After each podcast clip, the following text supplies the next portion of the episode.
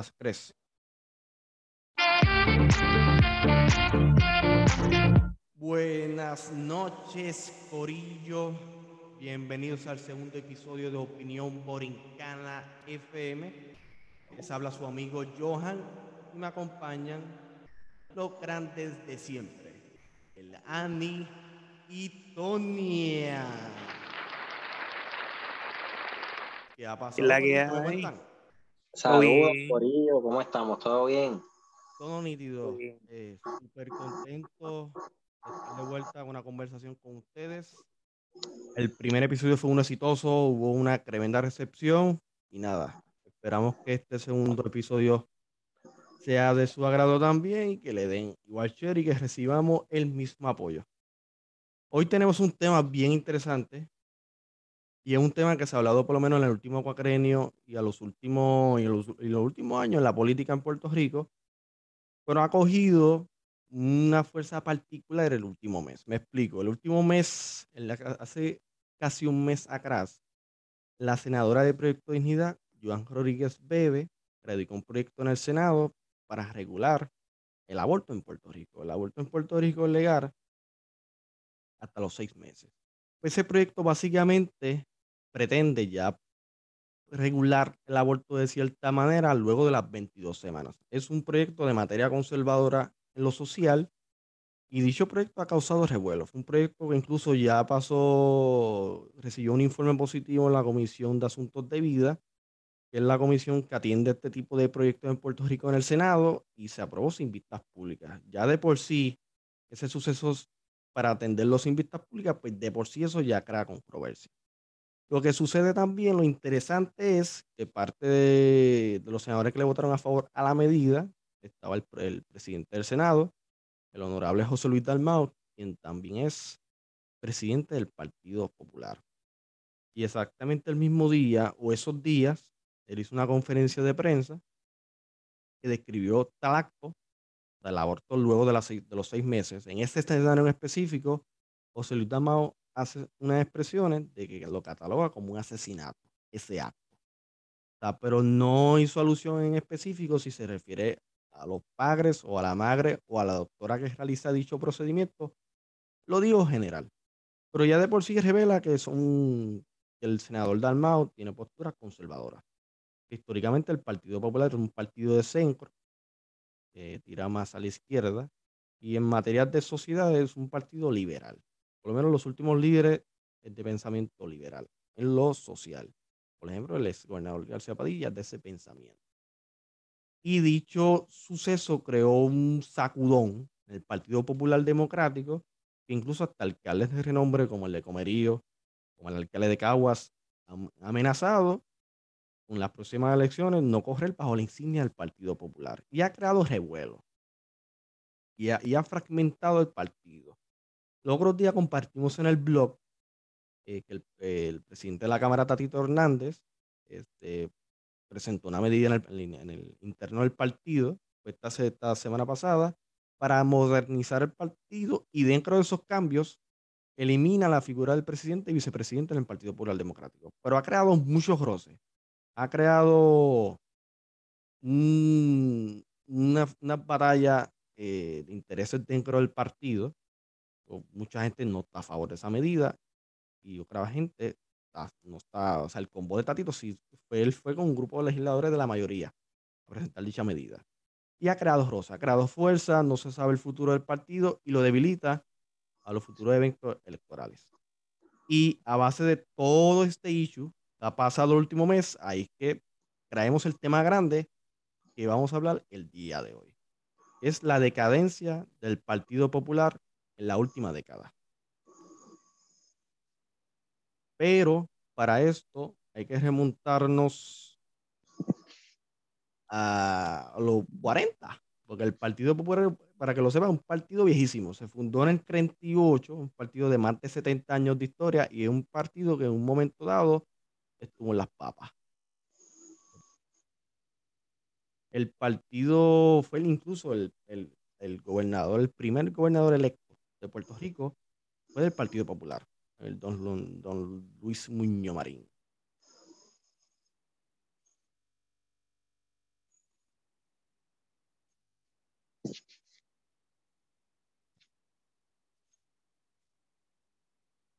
Ahora no aparece el documento.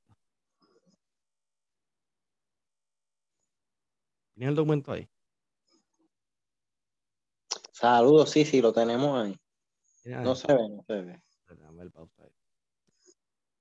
Tuvimos unos problemas técnicos, pero estamos de vuelta. Eh, pero sí, retomando la conversación, hay que comenzar de cero.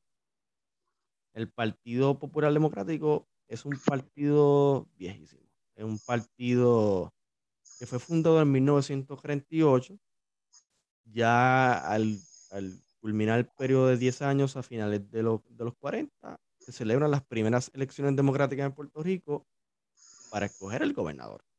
Se escoge al primer gobernador electo eh, en don Luis Muñoz Marín, y ahí empieza este periodo de grandeza del Partido Popular. Y fue un cambio. No sé si a ustedes, su abuelito, sus familiares le han hablado de esta etapa. Por lo menos. Famoso Marín. Sí, por lo menos mi abuelo se acordaba, se acordaba bastante bien. Y, y, él recuerda cuando Don Muñoz Marín iba con su gabinete a repartir parcelas, a repartir eh, zapatos, etcétera un periodo de transformación en la historia del país. Y Puerto Rico se modernizó. Y ahí empieza la grandeza del Partido Popular, ganan en el 48 y ellos no supieron lo que es perder por 20 años. Don Luis Muñoz Marín tuvo 16 años consecutivos en la gobernación, luego lo sucede Roberto Sánchez Vilella, que fue un ingeniero. Incluso, este, Ani, para que un dato curioso, este, una de compañera de, de mi maestría este, cogió clase con Sánchez Pilella, el segundo gobernador popular. sí, interesantemente. Este una compañera de, de maestría, wow, wow, brutal. Cogió clase con Roberto Sánchez Pilella, luego de que él termina su mandato, pues él se va a la lluvia a dar clase. Pero al fin, el Partido Popular. Ah, como profesor. Sí. Ok, ok. Sí. El Partido Popular tuvo 20 años dominando la política de Puerto Rico. 20 años hasta que en el 1968 ocurre la primera división en el Partido Popular y don Luis Muñoz Marín escoge a otro candidato que no es el incumbente, ahí se divide porque el incumbente quería correr a la reelección. Se divide el partido y en el 1970, en el 68, pues gana Luis Ferrer, el primer gobernador del PNP en la historia de Puerto Rico. Y bajo ese cuadrenio, pues se ejecutan las obras de la autopista, etcétera, etcétera. Pero fue, la, fue un partido que a gran a gran principios del mediado 20 dominó lo que es el escenario de la política local y transformó a Puerto Rico. Y cabe recalcar también que esa, ese partido, ¿verdad? Empezó como independentista, con ideales independientes, que no era, fue después, después de los años, ¿verdad? Que sí. surgieron, eh, surgió ese cambio de, de ¿no? El Partido Popular era más radical. Era un partido que ya tiraba un poquito ya la independencia, un partido con ese de soberanía. Pero luego con ese, ese suceso único, porque no se Los tratos con Estados Unidos. Ese tipo de acuerdo que se llegó con los Estados Unidos bajo el Estado Libre Asociado, pues fue, ha sido único en la historia de los Estados Unidos y en el, en el hemisferio occidental pues eso le permitió a Puerto Rico una industrialización, una transformación rápida. lo vemos en el emblema. Sí, no, y, del, del Puerto, Rico, Puerto Rico para esa época era bien pobre, bien pobre. Y, los españoles dejaron este, este país, le sacaron el jugo, como bien dicen. Y, acuérdense que Puerto Rico, a sus primeros 50 años de historia, casi sus primeros 50 años de historia en el siglo XX, Puerto Rico no tenía gobierno, o sea, gobierno propio en cuanto a... Era militar, sí. Eran gobiernos militares. Era, era el que tenía, el que precedió a, Luis Muñoz Marín fue Jesús T. Piñeiro. Sí, pero fue que, era, que fue nombrado por Estados Unidos. Sí, porque luego de la época del gobierno militar, este, se aprueba la ley Foraker la ley Foraker entonces, el presidente de los Estados Unidos designaba al gobernador de Puerto Rico. Y tenía que ser aprobado por, confirmado, discúlpenme, tenía que estar confirmado por el Congreso. Y fue así hasta que en el 1948 en Puerto Rico se sucede sus primeras elecciones democráticas para escoger a su gobierno. En, esa, en ese contexto y coyuntura histórica, Puerto Rico era de los países más pobres de los territorios más pobres. Y eso del Estado, ese suceso, ese acuerdo del Estado Libre Asociado, le permitió a Puerto Rico una transformación rápida, que se vieron resultados inmediatos. Entrega de parcelas a la gente, este, muchas industrias viniendo a Puerto Rico a invertir, reclutando gente para trabajo. Fue una transformación rápida, incluso hubo visitas de presidente. Pero ese tiempo. me acuerdo. Sí. Ejemplo fue Guayama. Sí. Por la farmacéutica. Sí. Y fue un, fue un proceso y un hecho histórico que le permitió a Puerto Rico evolucionar rápido. el partido estaba, el Partido Popular en ese entonces estaba en la cima. Incluso estuvieron un cuacrenio afuera, el cuacrenio de hasta el 1972, del 68 al 72, estuvieron fuera en cuanto al Ejecutivo, pero luego retornan de la mano de la otra figura, el gran líder que tuvo un Partido Popular que falleció hace tres años, el ex gobernador Rafael Hernández Colón de Ponce. Y bajo la, de la mano de, del gallo, así le decían, pues vuelven a la gobernación y Puerto Rico pasa por una etapa de intermitencia en los 70. Eh, Rafael Hernández Colón tuvo cuatro años, después entró Romero Barceló, que murió el año pasado, para descanse, tuvo ocho años, para luego Rafael Hernández Colón eh, estar 12 años consecutivos en la gobernación. Eso es histórico. el Partido Popular, este, los gobernadores más longevos en el Ejecutivo son del Partido Popular. El partido estuvo en la cima.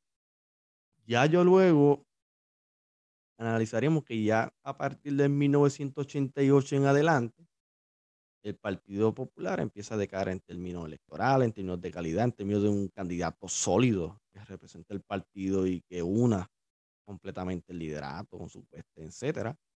Ya en los 90 quien dominó la política fue el fenómeno Pero Rosselló. Incluso que él convirtió el puesto de la gobernación en un puesto bien mediático y, ganó por Incluso en las elecciones del 92 le ganó a la hija de don Luis, de don Luis Muñoz Marín, en el 92.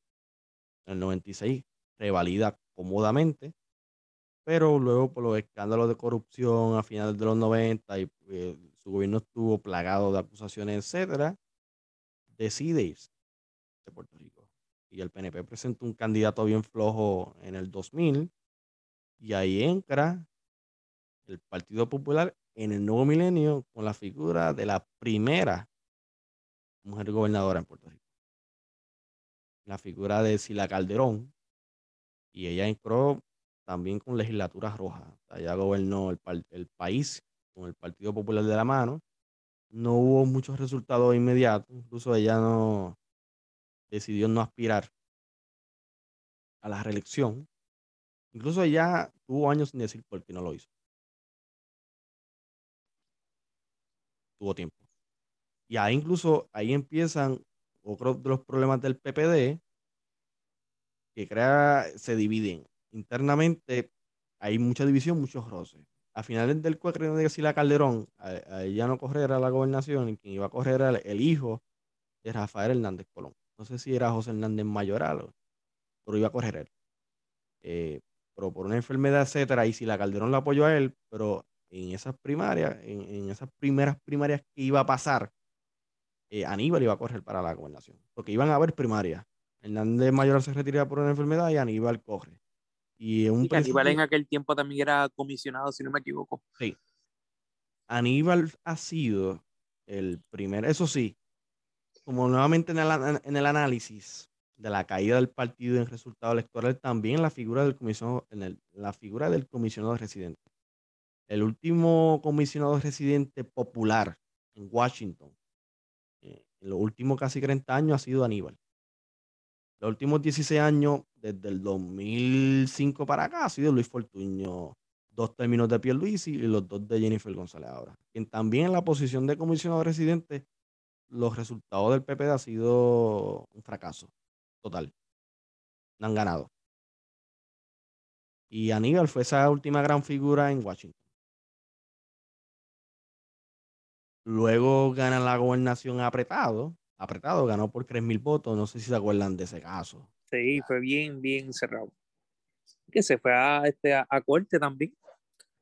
Sí, y, y, y, como estábamos conversando antes de la grabación de este episodio, él supo que la certificación final de Aníbal fue faltando un mes, menos de un mes para que el nuevo gobernante tomara posesión. O sea, que él tuvo menos de un mes para conformar un equipo de trabajo rápido, a las millas. Y fue un cuacrenio bien recordado, el de Aníbal Acevedo Vilar, porque fue un cuacrenio de un gobierno compartido. El ejecutivo estaba ocupado por el Partido Popular mediante la figura de Aníbal y la legislatura era PNP. Y le hicieron la vida imposible a Aníbal. Fue un, un hmm. cuatrenio de tirijala. Y fue un cuatrenio oscuro en la historia de Puerto Rico, incluso el gobierno cerró. El gobierno estuvo como casi un mes cerrado.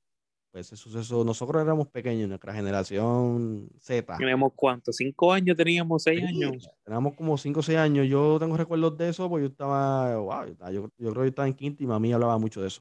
El abuelo mío, como era vecino mío, hablaba tanto de política que tengo dos o tres recuerdos de lo que le hablaba en ese momento dado.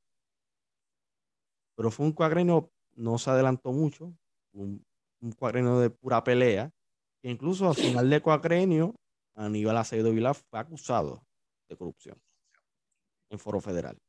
Sí, que ahí fue lo que, que él estaba, pues por eso es una de las razones fue que cerró también el, el gobierno, que él quiso implementar un proyecto de, eh, pedir un préstamo de 500 millones, si no me equivoco. Y por eso es que también que se llegó, se, se, se llevó a cabo el, el, cierre de gobierno, que creo fueron dos semanas, ¿verdad? Sí, dos semanas, en mayo de 2006. Sí, pues realmente ellos siguieron sumando y sumando a la deuda. O sea, esa era, esa era la dinámica, seguir pidiendo, pidiendo prestado para subsanar la deuda que seguían acumulando y seguían pidiendo préstamos. Y así pues se terminó y cuando él se fue, él lo que hizo fue que contrató un montón de gente, un montón de gente para el gobierno. Para cuando entrara Fortuño, pues ya tú sabes, le cayera el problema él de tener que despedir personas. Y así fue. la famosa ley 7. Sí, lo interesante de Lo interesante de esto es que no sé si tuvieron la oportunidad de leer el libro. A mí me gusta leer mucho, mucho libros de política, etcétera. Yo tuve la oportunidad de leer el, un libro que, Aníbal escribió, recién salido de Fortaleza. Realmente salir de la gobernación, él lanzó un libro. Él contando sus vivencias, sus vivencias básicamente se trata el libro y sus reflexiones. Y las repercusiones de ese cuacrenio de cara al futuro y narrando Aníbal, parte de las narraciones que hizo Aníbal es de precisamente ese suceso que Antonio acaba de narrar. Él pidió un préstamo, no se lo aprobaron para operar el gobierno central y el gobierno central tuvo que cerrar. Lo interesante, no se lo aprobaron en ese momento dado, pero luego en el 2009, Fortuño pide un préstamo mucho más grande y se lo aprobaron.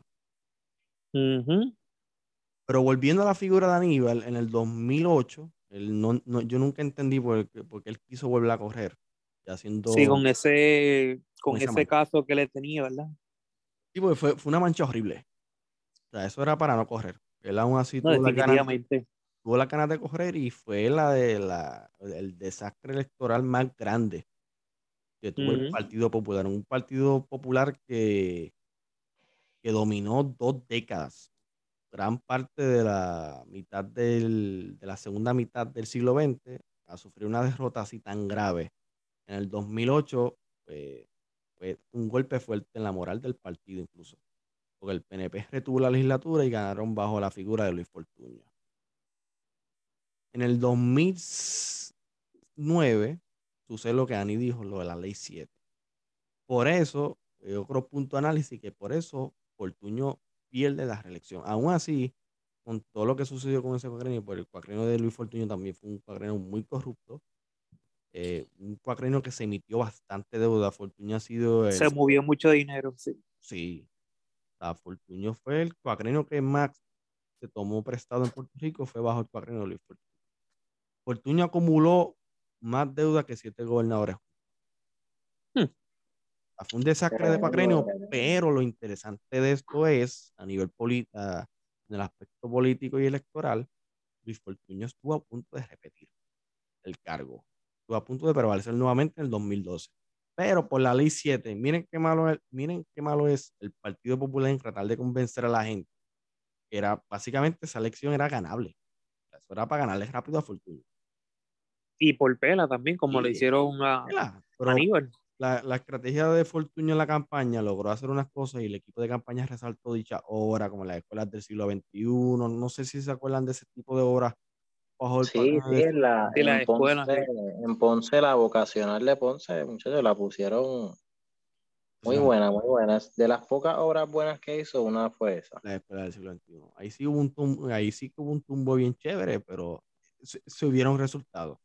Por lo menos acá en Santiago lograron remodelar la, la escuela Manuel Martín Monserrat.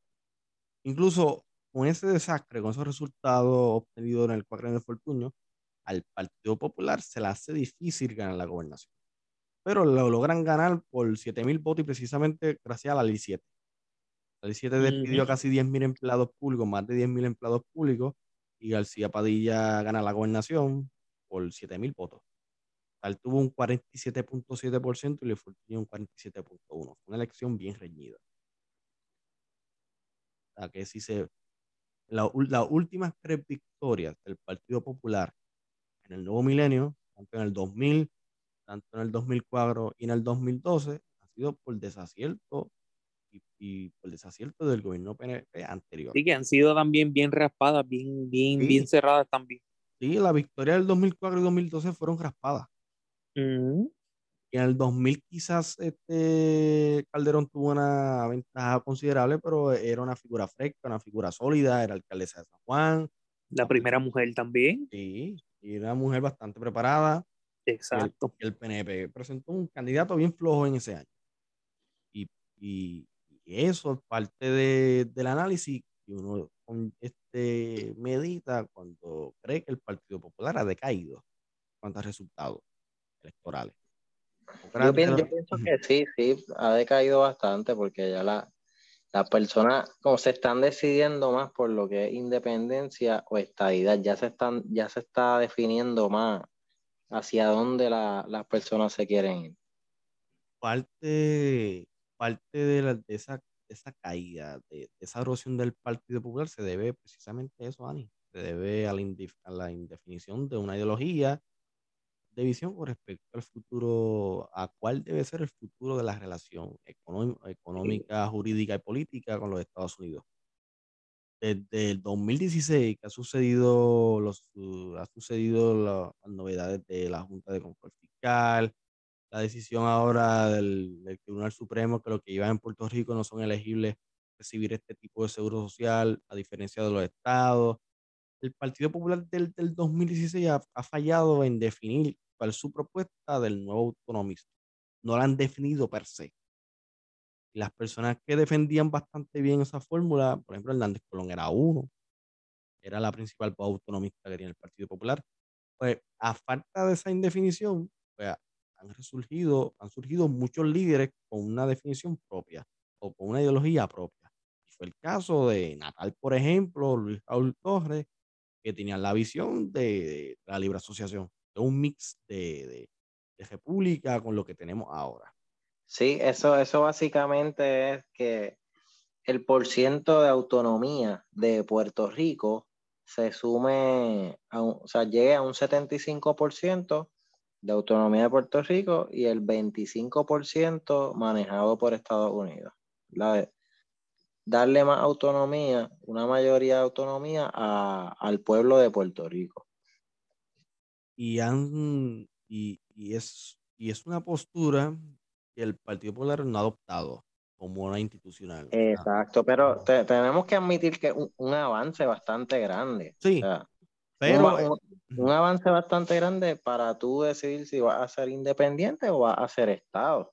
Porque al- eso no quiere decir necesariamente que nos vamos a independizar completamente, porque la independización puede llevar también a la estadidad. Porque obviamente Estados Unidos, antes de, de considerar siquiera la estadidad, va a considerar que tú eres capaz de, que, de ser independiente como pueblo y que eres capaz de aportar a, a Estados Unidos, ¿entiendes? y, y a causa de ese vacío, pero fíjate, Ani, pero por eso mismo el partido adopta ese lenguaje como visión e ideología. Sí, están como en una leta, están Sí. como en una letanía. Y- o sea, y- se han y- quedado en estado libre asociado. Sí, ¿no? Y Está quizás en no, el limbo, en el limbo. sí, ¿no? Y quizás no lo acepten del todo por la libre asociación tiene, una, un- tiene un lenguaje independentista. Y gran parte de la mayoría, la mayoría, y hay que ser claro, por más que duela Sí. o que o pudieran diferir en esa apreciación, la mayoría del país pues, valora esa relación con los Estados Unidos. Quiere esa unión con los Estados Unidos, ya sea mediante la estadidad o, o otro tipo Aunque de- reciente ha cambiado. En este cuatrienio pasado, creo que Sí. cogió menos votos o ganó también el, el no, yo creo que era, si no me equivoco. Ganó el sí, Sí. pero ganó bien reñido. Sí, ¿verdad? Ah, sí. Sí, no, no, y, y no, y, y los votos no fueron la cantidad necesaria. O sea, mucha gente no votó para no darle validación Ajá. a- al estatus, a la consulta de estatus. Mucha gente votó en blanco en esa. Sí. en Pero esa- eso viene a raíz de hace muchos años. O sea, cuando, cuando Muñoz Marín era senador, eh, hubo una, a raíz de las protestas que hubieron de los nacionalistas, pues, ¿verdad? Recordamos que en, en la Universidad de Río Piedras hubo una matanza, una masacre, perdón, de, de Río Piedras, se conoce, y, de- y después la de Ponce.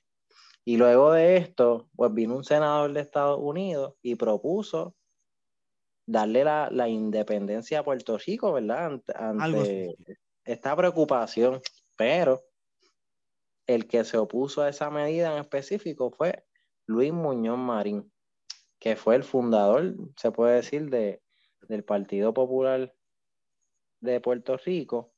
Así que las raíces que cimentan ese, ese partido no apoyan la independencia. Así que es bien difícil que tú puedas cambiarle esa ideología a un partido completo. Y, y es una ideología que ha durado años. Sí, A- sí. a- aún hay una corriente del Partido Popular que defiende, que defiende hasta la muerte eh, tal como está. Ejemplo de eso es los hijos de, de Hernández Colón, este, el actual presidente del partido, los, los García Padilla, por ejemplo. Me acuerdo que cuando yo lo conocí en el 2017, o sea, defendió Lela tal como está. Él no cree que Puerto Rico es una colonia. Aún así, con los ejemplos que nos ha dado el Congreso allá, él no cree que Puerto Rico es una colonia. Él cree que si el Lela pudiera me- mejorarse y una gran parte del Partido Popular cree eso, que Lela puede mejorarse, pero no definen en qué, en cómo. ¿Qué cosas se podrían clavar? ¿Qué cosas se podrían quitar? A corto plazo sí se puede mejorar. Se- A corto plazo de aquí. falta, pero falta definirlo cómo.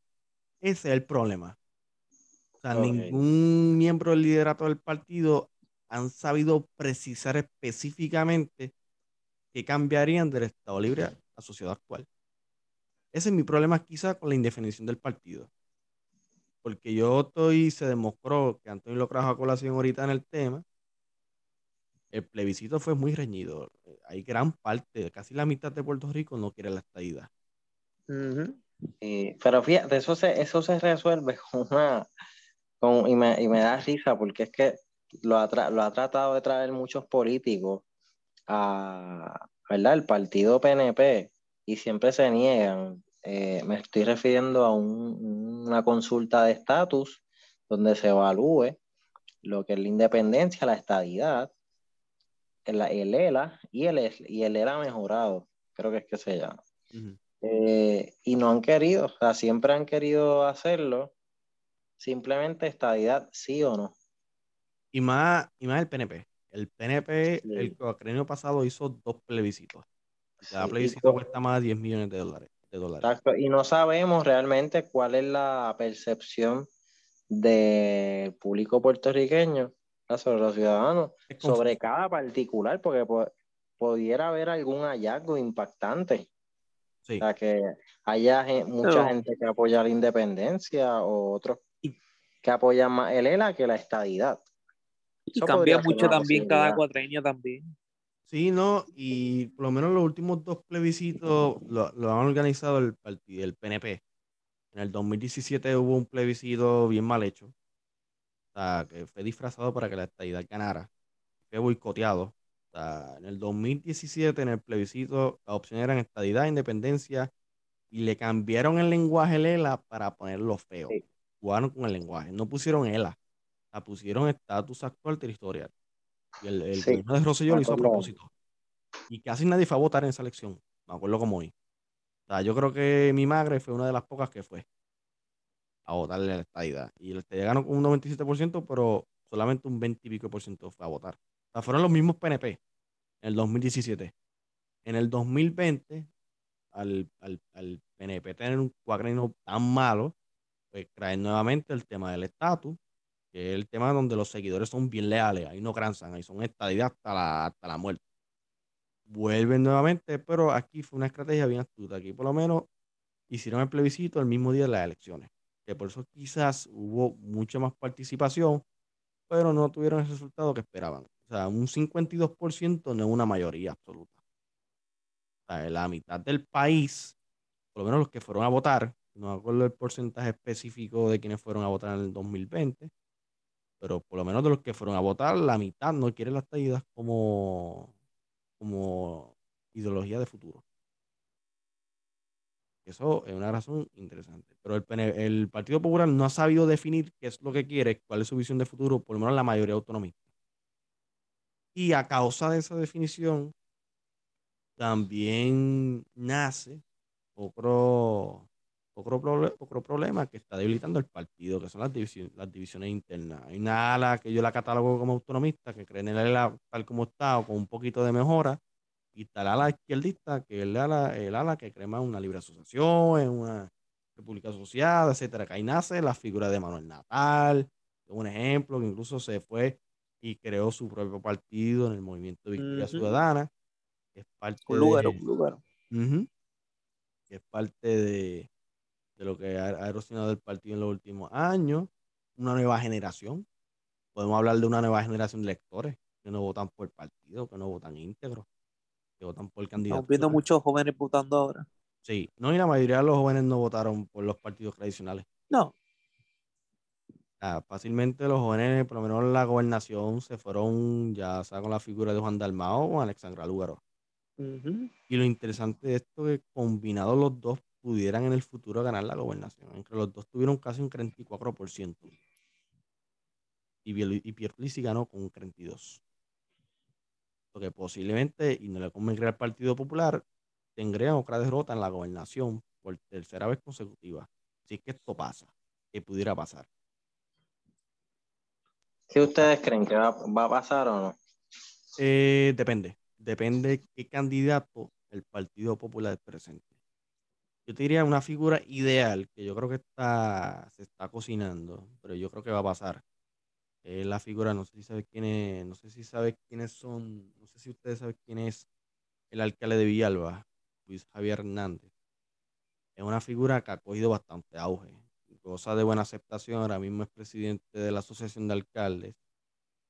Eso sería una figura fresca y sería interesante ponerla a competir una figura que dicen que vuelve a correr de nuevo, Charlie Delgado. Si Charlie Delgado vuelve a correr de nuevo, no ganan.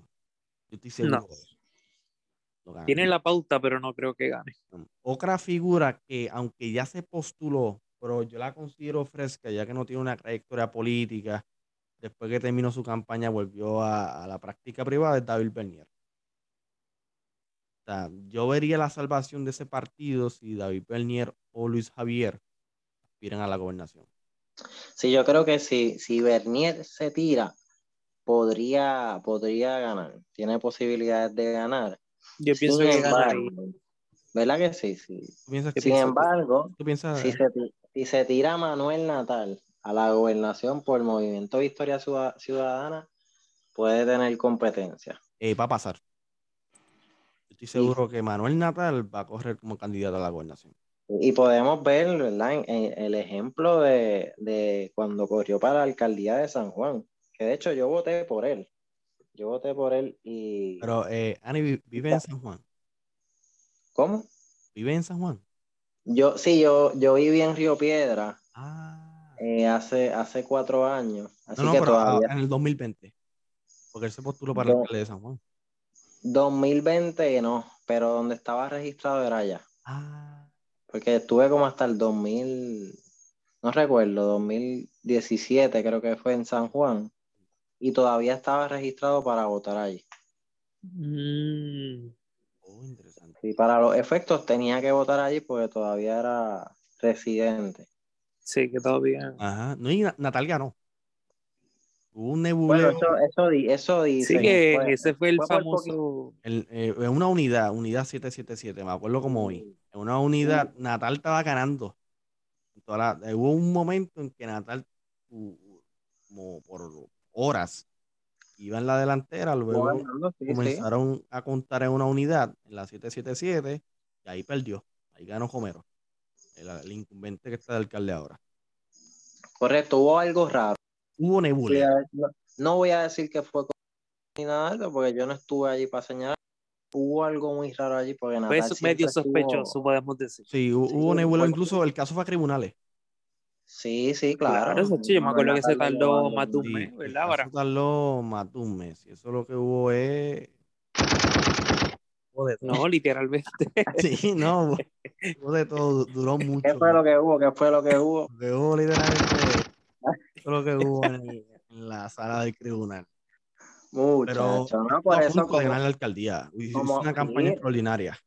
él le dio pelea a los PNP en la alcaldía de San Juan. Alcaldía de San Juan. Así que él tiene mucho apoyo a través, imagínate, en San Juan él tiene apoyo, en la isla tiene mucho más apoyo. Sí, Sí. es verdad. Sí, es una Así figura, que pero yo- hay que, hay que ver si la candidatura de él y la de Dalmao este, armonizan. Eh, no creo, no creo Eh, que Dalmau vaya a alejarse de su de su filosofía independentista porque él tiene un deber.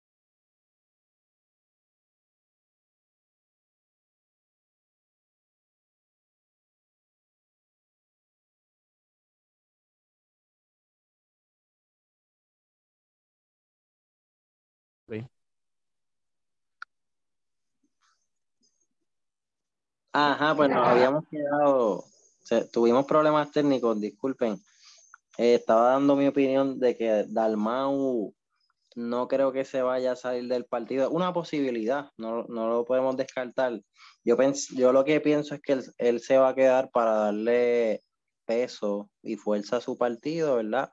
Que puedan seguir adelante con su visión independentista y te- seguir teniendo participantes en el Senado y en la Cámara de Representantes que apoyen esa, ese pensamiento a la hora de tomar decisiones y llevar debates, ¿verdad? A cabo en estos dos cuerpos de Fíjate. gobierno que se encuentran en Puerto Rico. sí.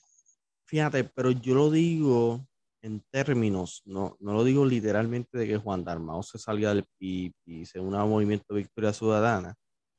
Yo lo digo en términos de que el movimiento Victoria Ciudadana lleva un tiempo, lleva varios meses este, como creando la idea o promocionando la idea de una alianza país. Yo no sé si ustedes siguen el movimiento Victoria Ciudadana en sus plataformas sociales, pero Sí, lo he llevan tiempo con, con el concepto de Alianza País. Y veo que, por ejemplo, yo sigo mucho al, al grupo de, de juventud del Movimiento Victoria Ciudadana. No estoy de acuerdo casi nada en lo que pues, publican o cómo trabajan, pero lo sigo. Me gusta consum- consumir ese contenido. Y ellos veo que están planificando muchas cosas en conjunto con el PIB. O sea, a la mala, el Movimiento Victoria Ciudadana quiere crear la alianza, quiere crear cierto Y están haciendo muchas colaboraciones con, con Exacto. Dalmau. O sea, ellos están buscando la mala de crear la asociación con el PIB o con otros grupos civiles, no, no necesariamente con partidos políticos, pero con otras organizaciones, otras organizaciones civiles, por ejemplo. Y Es lo más inteligente en realidad, el que es una buena estrategia. El movimiento Victoria Ciudadana está vivo, tiene el oxígeno de, de Manuel Natal, es un oxígeno que tienen, pero de por sí ellos ser una fuerza así, no, no les veo. Ellos son súper abiertos, ellos, ellos no se limitan a, a un estatus territorial, porque ellos, ellos tienen tanto personas independentistas, personas que creen en el ELA, y, y creo que también tenían a una estadista o, o dos, que son, son bastante que un abiertos. Un partido nuevo también, que todavía es- tampoco tiene su fíjate, pero un ideal tan definido. partido con muchos pensamientos dentro no funciona. van a ver que ese partido de aquí a cinco años es una opinión mía y, y estoy seguro que se va a cumplir. Sí, yo también pienso que un partido debe, debe estar bastante definido. Debe, estar un- debe ser un partido definido y con unas causas claras. Y que, en todos- parte es bueno y en parte es malo. que tú militas en un partido porque la mayoría de los, de los miembros de ese partido tienen los mismos principios y postulados que los tuyos. Es así. Eso es norma general en todos los países. En el caso de, de- de Movimiento Victoria Ciudadana, eso es un, un gran grupo de personas con pensamientos distintos, pero unas ciertas causas en común los unió. Así ellos mismos se definen. Exacto. Yo por, eso yo pienso que no debieron haber hecho ningún partido, sino No. seguir, reuni- No, sino no. se- seguir reuniéndose en asambleas abiertas, como si fueran asambleas de pueblo, y allí someter las candidaturas, etcétera, pero no con partidos, sino can- candidaturas independientes, porque eso es lo que se ve, eso es lo que se ve allí. Lo, lo que pasa es que lo, formali- lo formalizaron como, como partido. Sí, en cuestión de campaña y todo eso, le conviene más irse en, en- en cuestión de partido que, que independiente en realidad. y dicha causa en común, en el- Fíjate, yo pienso al revés, yo pienso que deben irse todos independientes. eh, de- si piensan distinto, sí, Sí, Exacto. no, sí. sí, pero si, si son un grupo con un pensamiento similar, no tanto. Ah, Fíjate, fíjate, en ese caso, pienso que podría ayudar en, en este único caso. vamos a poner que Johan, Tonian y yo somos de este partido. Si uno de los tres resulta corrupto y tú eres de mi partido, nosotros al momento vamos a decir que no apoyamos eso, pero te vamos a apoyar y te vamos a conseguir en el partido nuevamente en el próximo cuat- cuatrenio. Ahora, si tú tienes el mi- siendo candidato independiente, si tú tienes el mismo pensamiento mío, Johan y Tonian, si yo salgo corrupto, ustedes no tienen por qué apoyarme en un próximo cuatrenio y se pueden desligar fácilmente porque no tienen un exacto. peso, un interés encima que te, li- que te limite. No está E obligado. indirectamente también te afecta, aunque no tenga nada que ver contigo. Por tan solo ser del mismo partido también también. Porque mancha, mancha la institución. dice. Exactamente. Y una vez se mancha la institución y perteneces a esa institución, estás manchado también. Y Sí, que lo que está pasando con, ¿verdad? Con, con el tema de hoy, con, con el Partido Popular, que llevamos, se puede decir, desde Alejandro más o menos, eh, que está comenzando los mismos problemas internos que ellos tienen del, del mismo partido. incluso lo que sucedió esta semana, o sea, el- la división interna dentro del partido y una casa dividida no prevalece. En Y otra explosión más dentro del en todos los partido. aspectos de la vida, lo que pasó esta semana. Porque esta semana también, aparte de todo ese caos que está pasando en el Partido Popular, sucedió lo de Guayama. De Guayama ahora mismo hay una vacante para la alcaldía de Guayama. Dentro de los candidatos a alcalde de, para ser alcalde de Guayama está Narmito Ortiz, Luis Narmito Ortiz, que actualmente es representante por el distrito de Guayama en la Cámara de Representantes, pero surgió un issue, una pelea con el alcalde de Arecibo y eso lo que se dio fue eso fue lo que se dio. Tremendo tiroteo. Sí, no, en, en el nuevo el nuevo alcalde de Arecibo y Narmito lo que hubo es tiroteo. O sea, Y le tiró fuerte, le tiró fuerte. El alcalde de Arecibo, no sé si Ani leyó la noticia, pero el alcalde de Arecibo le dijo a Narmito, no, eso es un bojachón. No, no lo vi. Sí. Sí, eso es un bojachón y Le, dijo borrachón, como le dicen a, a Georgie Navarro. es que el personaje de Narmito es un personaje como el Chuchin. No sé si te acuerdas Oh, del ok. Chuchin. Sí. Y da la casualidad que los dos son, eran al momento de sus respectivas controversias, los dos eran legisladores por el distrito de Guayama. En el caso de Chuchin era senador, en el caso de Narmito es representante y lo que los diferencia son los partidos. El Chuchin era PNP. A, Na- a Na- a Narmito lo, lo acusaron de corrupción, ¿no? No, no, no, no. no. Es que Narmito es un personaje. No lo han acusado de nada. Nalmito tiene mucho trapo sucio en realidad en estos últimos años. Sí, porque me acuerdo que a Chuchin, Chuchin es que se llama. Chuchín. Se Antonio llamaba, Soto- se llamaba. Ah, sí, sí, exacto. Me acuerdo del lío que hubo con el, con el Bendy o algo así que le regalaron. Y entonces él, cuando falleció, en paz descanse, él se encontraba una investigación Sí. hacia él, que obviamente ya se cerró cuando murió. Pero Y en el caso del Chuchín fueron varios casos. Fue el caso del Mercedes, cuando tú eres ofici- cuando eres funcionario electo, ya sea senador, ya sea representante, ya sea alcalde, en la gobernación, tú no puedes recibir regalos. En el caso del no Chuchín, puede sí ser que la regalo. zona Bentley de regalo. Pues, en fin, Narmito, un personaje casi idéntico al Chuchín, idéntico. Y se lanzó a la alcaldía, para ser alcalde de Guayama. Las elecciones en Guayama son el 7 de mayo. Es interesante esa elección porque dos de los candidatos son afines al que era exalcalde, que fue acusado de corrupción recientemente. Está Luis Narmito Ortiz y está, eh, está el que era vicealcalde de Eduardo Sincrón, O'Brien Vázquez. No me acuerdo el O apellido. Brian, sí. O'Brien Vázquez, creo que es el apellido. Y una candidata que es la líder comunitaria. A esa, a esa candidata yo la veo un poquito más fresca, o sea, en términos electoral. Y quizá mucha gente no la conozca, pero, nueva cara. pero esa, ¿Cómo se llama ella? Tía Rosario, Pía Rosario. tía como el carro, tía. Oh, qué brutal. brutal. Bien. ¿Y cuál es, Sí, pero y quizá cuál- y cuál es tu postura? yo creo que posiblemente prevalezca Narmito por el factor de reconocimiento. A Narmito lo conoce. Y casi siempre los municipios, no sé por qué la gente tiene esa costumbre en los municipios. En el caso de Guayama quizás sea un poco complejo porque Guayama es un municipio muy grande. Es como por ejemplo donde yo vivo, un municipio de Santa Isabel que es pequeño. En el caso de Guayama es grande, un tipo metrópolis como Ponce en el sur. Pero lo que yo vislumbro, como la gente tiene esa costumbre de, de- de- porque por el factor, ah, yo conozco a Nalmito, lleva años, que sé, votan por él, una cara familiar. Quizás den el palo y voten por, por ejemplo, aquí a Rosario, una cara nueva, y, la gente diga, no, no queremos ni a Nalmito, ni al otro muchacho que estaba con el ogro, queremos a esta muchacha nueva. Sí, yo creo que eso puede pasar porque la Sí. gente está votando por candidatos más jóvenes. Pero yo creo, yo creo que gana Nalmito por el factor de reconocimiento. Y lo asocio también Claro, sí, sí. lo asocio también al caso de Guaynabo. En el caso de Guaynabo pasó exactamente lo mismo.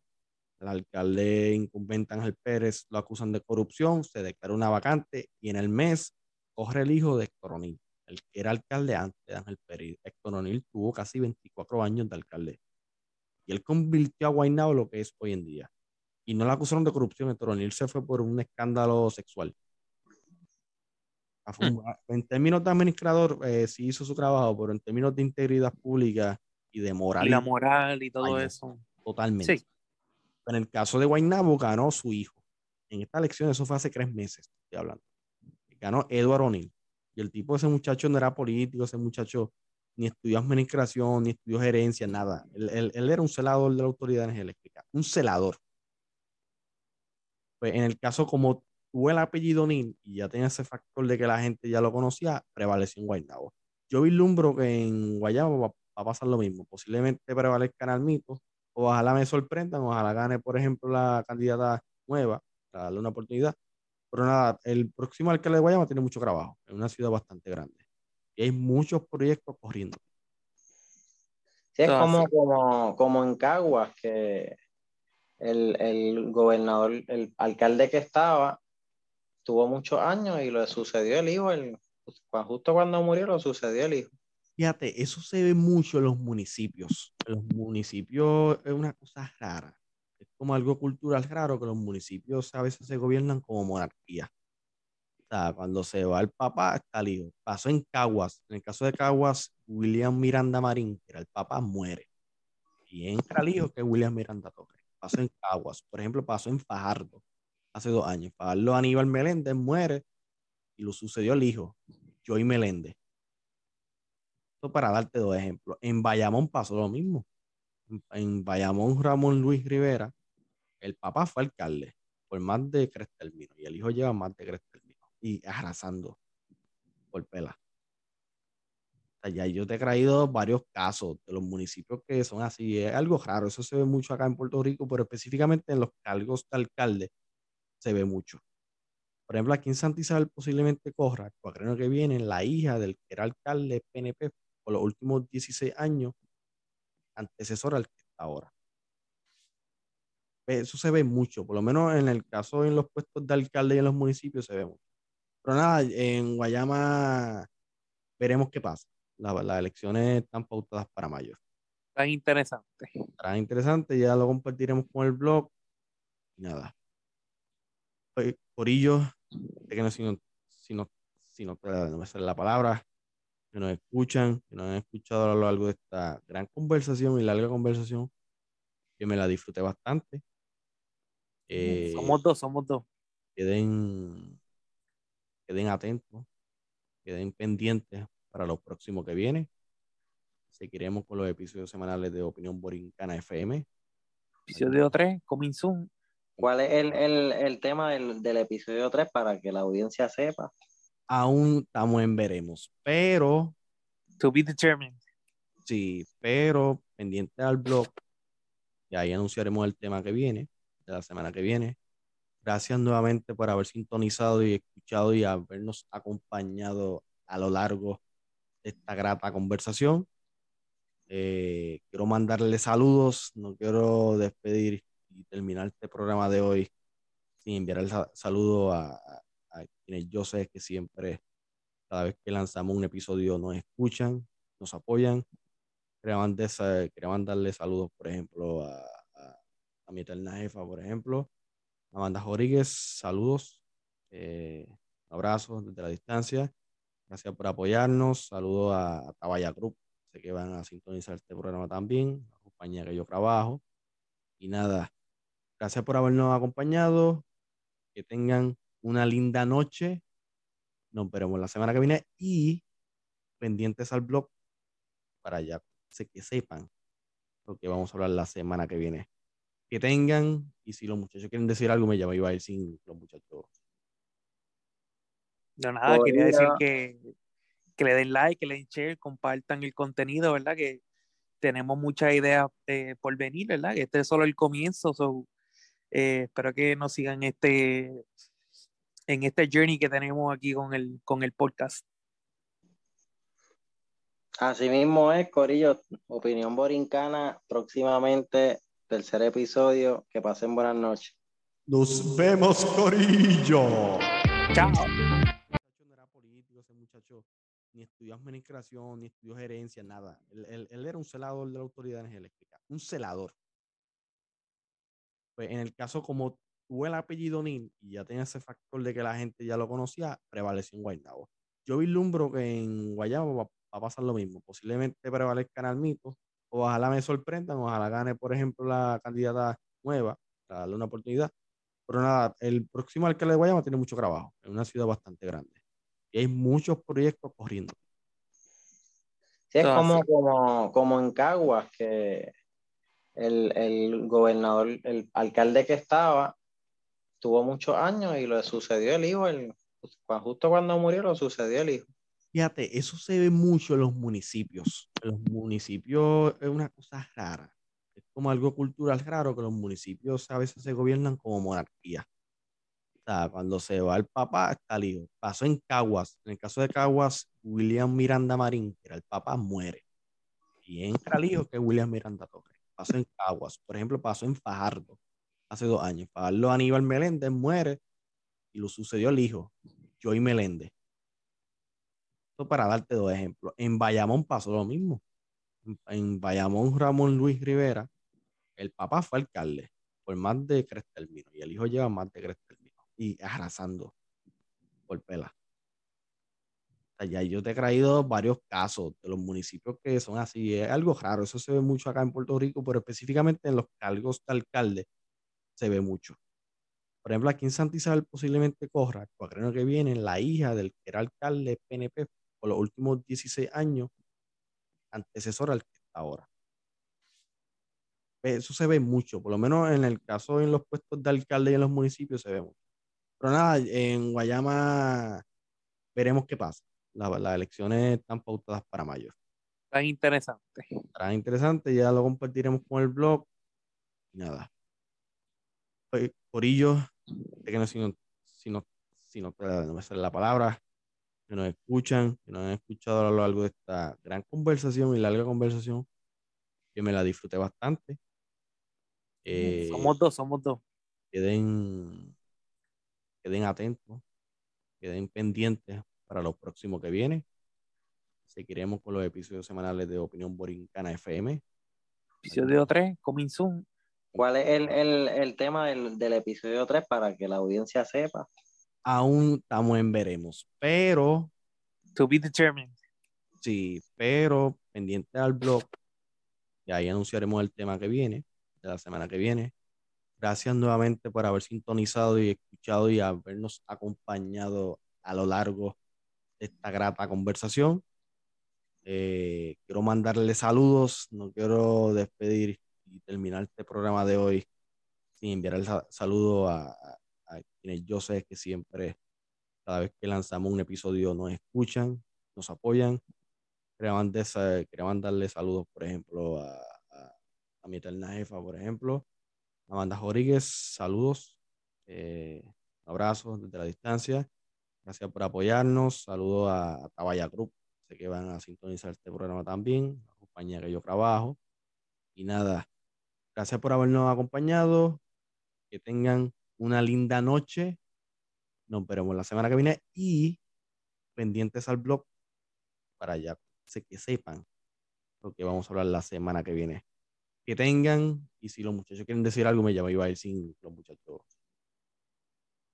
No, nada, quería decir que, que le den like, que le den share, compartan el contenido, ¿verdad? Que tenemos muchas ideas eh, por venir, ¿verdad? Que este es solo el comienzo. so, eh, espero que nos sigan este, en este journey que tenemos aquí con, Sí. el, con el podcast. Así mismo es, Corillo. Ajá, pues nos había brincado próximamente. tuvimos problemas técnicos, disculpen, que pasen buenas noches. estaba dando mi Nos opinión vemos, de que Corillo. Chao. no creo que se vaya a salir del partido. Una posibilidad, no, no lo podemos descartar. Yo, pens- yo lo que pienso es que él, él se va a quedar para darle peso y fuerza a su partido, ¿verdad? Que puedan seguir adelante con su visión independentista y te- seguir teniendo participantes en el Senado y en la Cámara de Representantes que apoyen esa, ese pensamiento a la hora de tomar decisiones y llevar debates, ¿verdad? A cabo en estos dos cuerpos de Fíjate, gobierno que se encuentran en Puerto Rico. sí.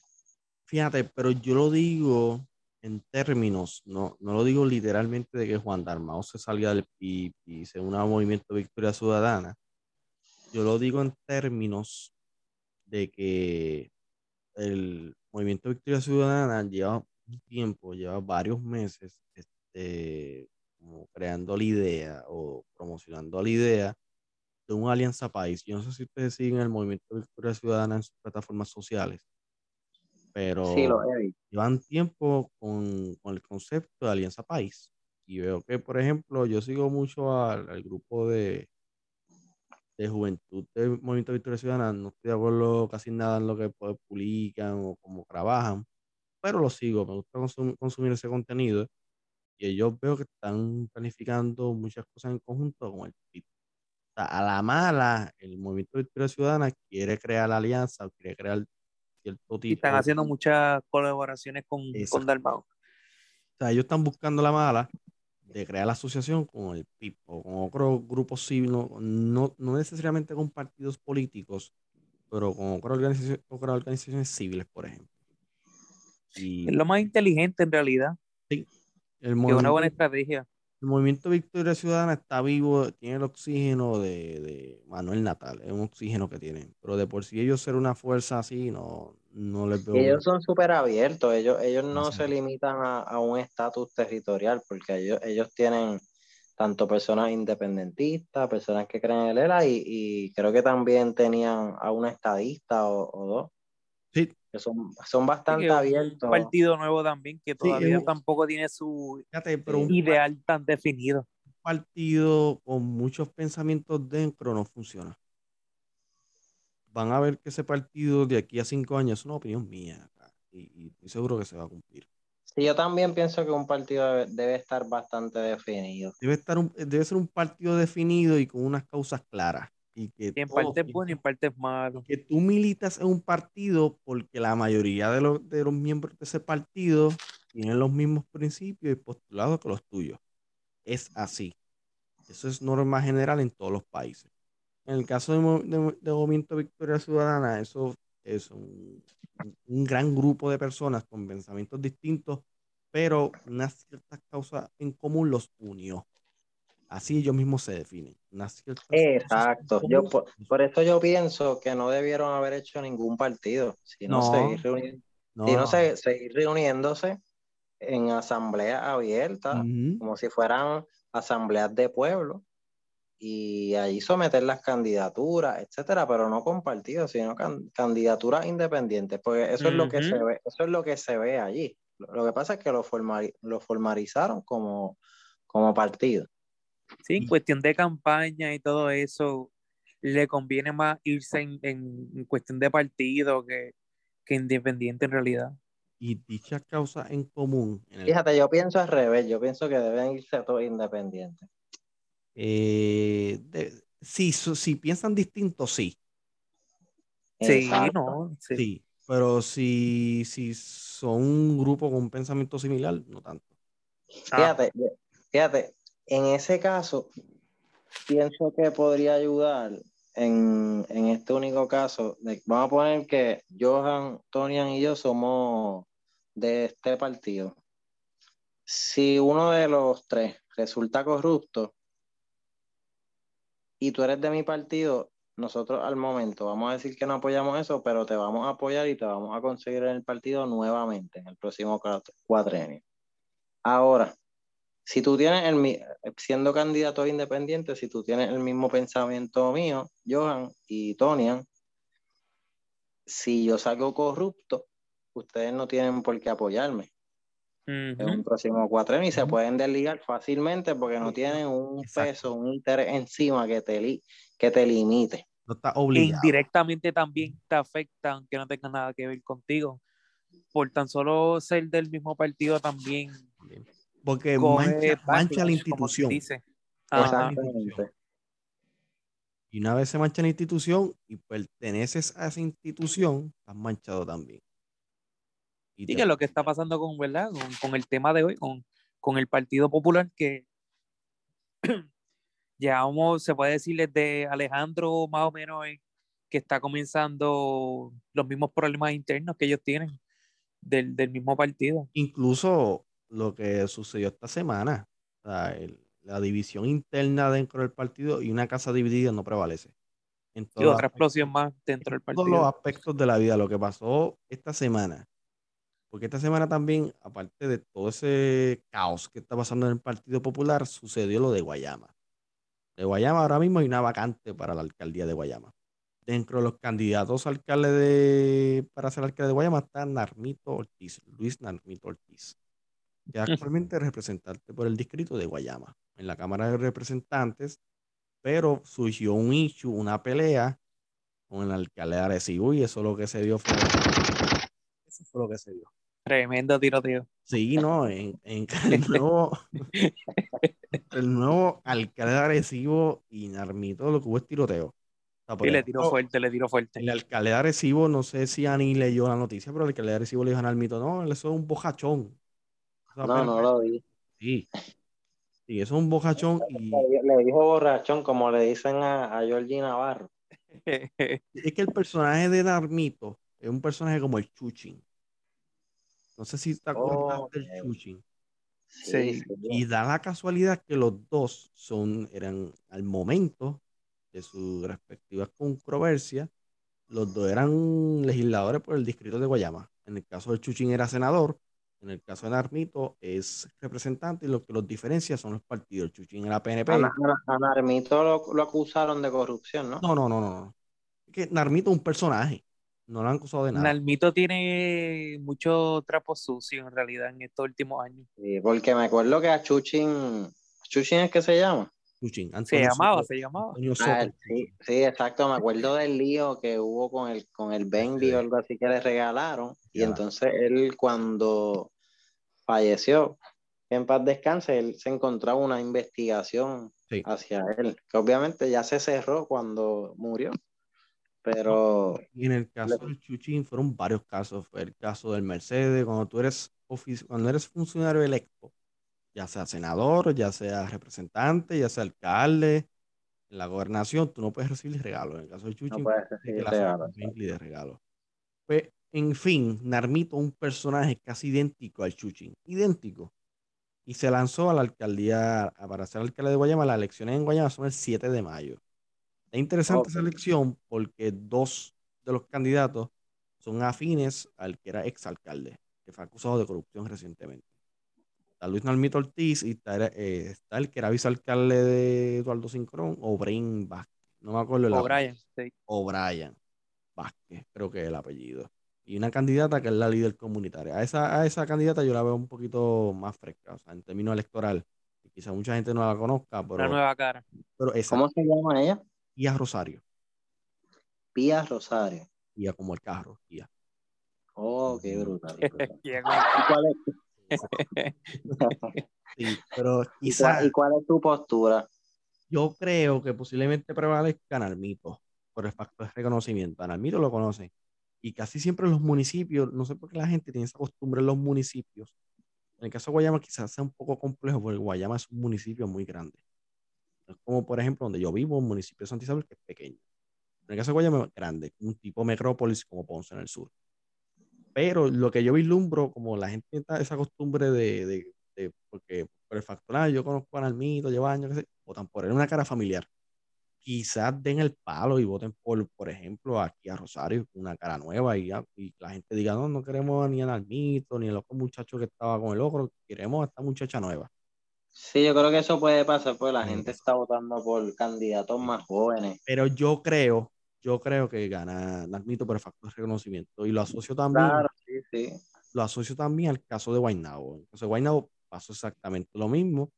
El alcalde incumbente Ángel Pérez lo acusan de corrupción, se declara una vacante y en el mes coge el hijo de Héctor O'Neill, el que era alcalde antes de Ángel Pérez. Héctor O'Neill tuvo casi 24 años de alcalde. Y él convirtió a Guaynabo lo que es hoy en día. Y no la acusaron de corrupción, Héctor O'Neill se fue por un escándalo sexual.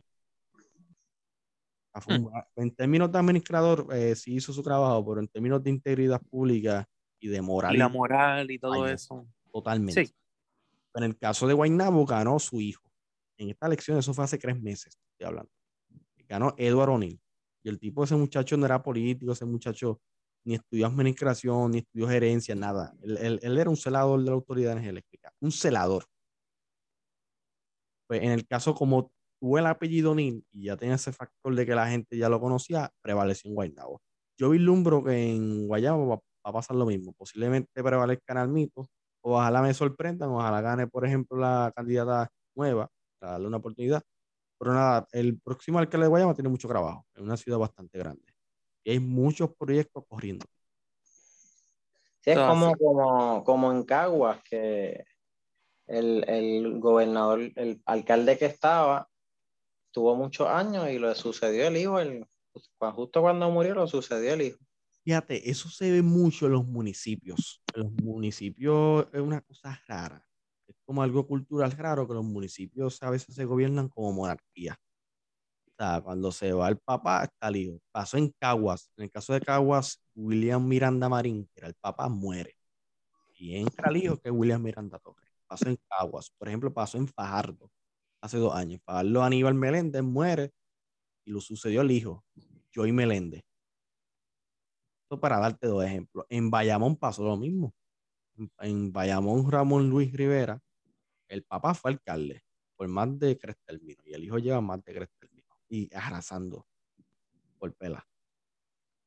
O sea, ya yo te he traído varios casos de los municipios que son así. Es algo raro. Eso se ve mucho acá en Puerto Rico, pero específicamente en los cargos de alcalde se ve mucho.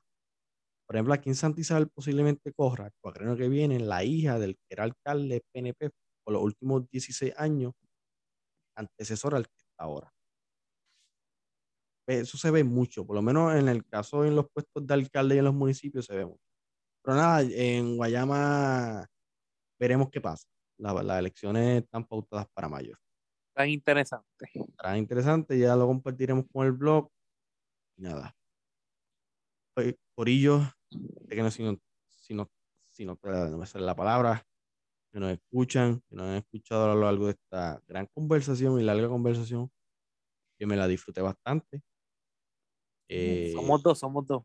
Queden, queden atentos, queden pendientes para lo próximo que viene. Seguiremos con los episodios semanales de Opinión Borincana FM. Episodio 3, coming soon. ¿Cuál es el, el, el tema del, del, episodio 3 para que la audiencia sepa? Aún estamos en veremos, pero... To be determined. Sí, pero pendiente al blog, y ahí anunciaremos el tema que viene, de la semana que viene. Gracias nuevamente por haber sintonizado y escuchado y habernos acompañado a lo largo de esta grata conversación. Eh, quiero mandarle saludos, no quiero despedir y terminar este programa de hoy sin enviar el saludo a, a, quienes yo sé que siempre, cada vez que lanzamos un episodio, nos escuchan, nos apoyan. Quería, mandarle saludos, por ejemplo, a, a, mi eterna jefa, por ejemplo, Amanda Rodríguez, saludos, eh, abrazos desde la distancia. Gracias por apoyarnos. Saludos a, a Tabaya Group, sé que van a sintonizar este programa también, la compañía que yo trabajo. Y nada, gracias por habernos acompañado. Que tengan una linda noche. Nos veremos la semana que viene y pendientes al blog para ya que sepan lo que vamos a hablar la semana que viene. Que tengan, y si los muchachos quieren decir algo, me llama, iba a ir sin los muchachos. No, nada, quería decir que, que le den like, que le den share, compartan el contenido, ¿verdad? Que tenemos muchas ideas eh, por venir, ¿verdad? Este es solo el comienzo, eh, espero que nos sigan este, en este journey que tenemos aquí con el, con el podcast. Así mismo es, Corillo, Opinión Borincana, próximamente tercer episodio, que pasen buenas noches. Nos vemos, Corillo. Chao.